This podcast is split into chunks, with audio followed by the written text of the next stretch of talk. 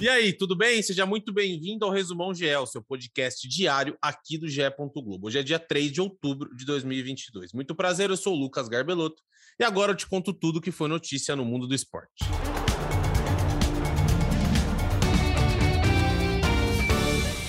No domingo de eleições por todo o Brasil, o futebol nacional não teve partidas, mas na Europa a bola rolou. O Real Madrid jogando no Santiago Bernabéu ficou no empate por 1 a 1 com o Osasuna. O gol dos merengues foi anotado por ele, pelo brasileiro Vinícius Júnior, ainda na primeira etapa. E o tempo dos visitantes foi marcado por Kiki Garcia. No segundo tempo, ainda com o jogo empatado, Benzema teve a chance de garantir a vitória do Real, mas mandou a penalidade no travessão.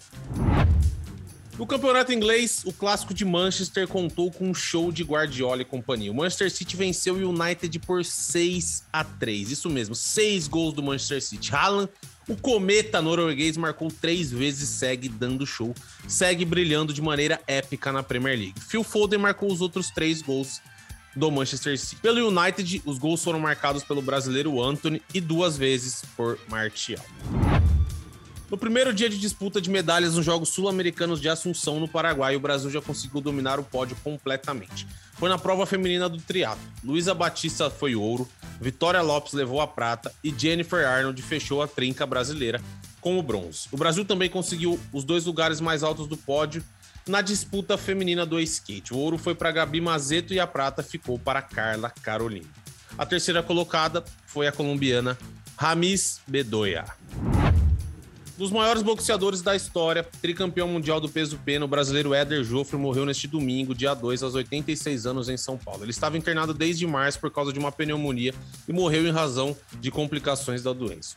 O paulista sofria de encefalopatia traumática crônica, doença conhecida por demência pugilística, diagnosticada em 2015. Joffre nasceu no dia 26 de março de 1936, na Rua do Seminário, no centro de São Paulo, e, ao deixar o esporte, tinha construído um invejável cartel de 81 lutas, 75 vitórias, sendo 52 por nocaute, 4 empates e 2 derrotas.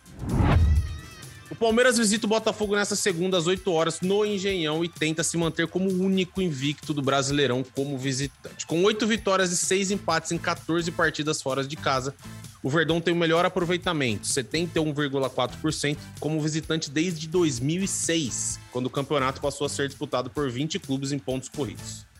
As campanhas mais próximas do Verdão são do Fluminense de 2012, com 68,4%, e o Flamengo de 19 com 64,9%. E vale lembrar que, para enfrentar o Botafogo, o Palmeiras terá reforços importantes que não atuaram contra o Galo na última quarta-feira. O Everton, Gustavo Gomes, Danilo Zé Rafael estarão de volta e ficam à disposição de Abel Ferreira. E agora vamos à programação dos canais Globo desta segunda-feira. No Sport TV, às 3 horas da tarde, tem Copa do Brasil de Futebol Sub-20 com Brasil de Pelotas e Palmeiras. E às 8, como a gente já disse, tem Brasileirão com Botafogo e Palmeiras. E claro, você acompanha também no Premier. Já no Sport TV 2, às 6h15, tem Liga Nacional de Futsal com Minas e Atlântico Erechim. Aí, você já viu os novos podcasts aqui do GE? O Partiu Qatar traz histórias, curiosidades e o caminho de cada seleção rumo à Copa do Mundo. Toda quarta e sexta uma seleção diferente, como num álbum de figurinhas, até completarmos as 32. E o É Campeão mostra a trajetória do título de grandes clubes brasileiros que fazem aniversário redondo neste ano aqui no ano de 2022. Os dois primeiros episódios já estão no ar e contam, na voz de Luiz Roberto, sabe de quem? E com relatos de quem participou da campanha, os títulos brasileiros de 1992 do Flamengo e da Copa do Brasil do Grêmio de 1997.